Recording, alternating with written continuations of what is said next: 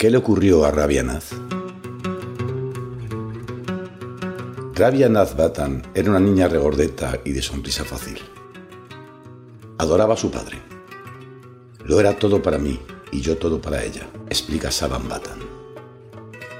Por eso, el 12 de abril de 2018, cuando su hermano mayor, Muhammad, lo telefonó diciendo que la habían hallado moribunda en el exterior de su vivienda, aceleró su coche todo lo que daba de sí para llegar poco antes de que la metiesen en la ambulancia.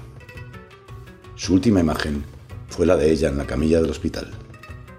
Él gritaba, ¿Qué te ha pasado? La niña, inconsciente, apretó ligeramente la mano de su padre justo antes de que los enfermeros le ordenasen retirarse. Murió minutos después. Tenía 11 años.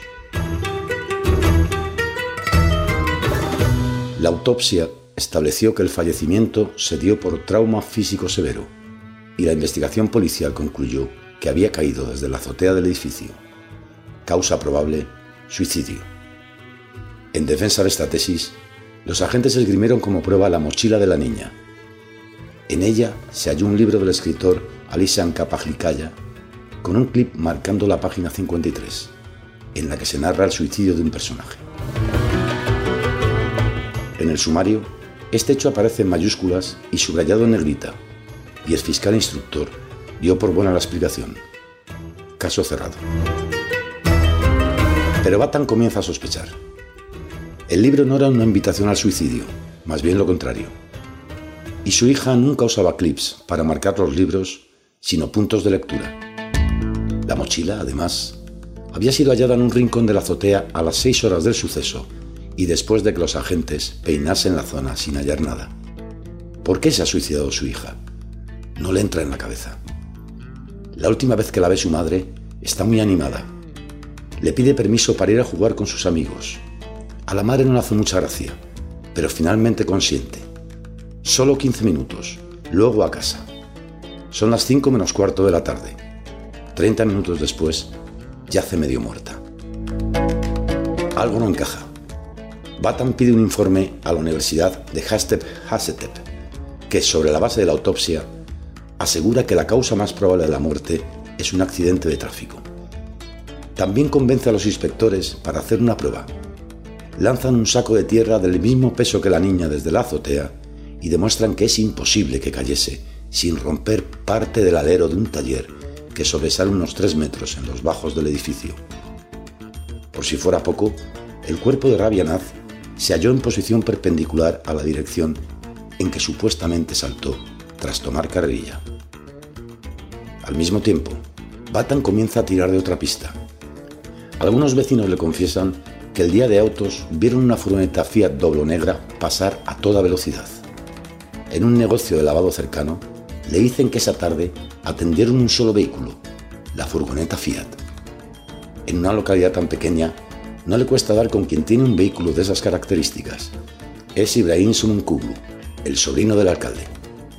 La alcaldía lleva desde 2004 en manos de la misma persona, Koskun Somonkuglu, miembro del mismo partido, el islamista AKP, que gobierna Turquía.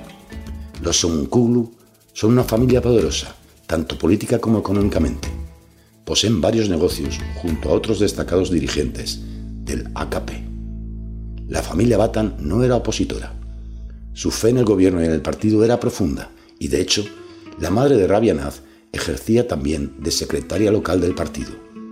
Las relaciones con el alcalde eran buenas. Hay demasiadas incongruencias en la investigación y Saddam Batan las está ventilando demasiado en alto. Cree que su hija fue atropellada por el sobrino del alcalde en una carretera con poca visibilidad de camino a su casa el cuerpo fue trasladado. Si bien la fiscalía encargada del caso no tarda en cerrar la puerta a esa opción.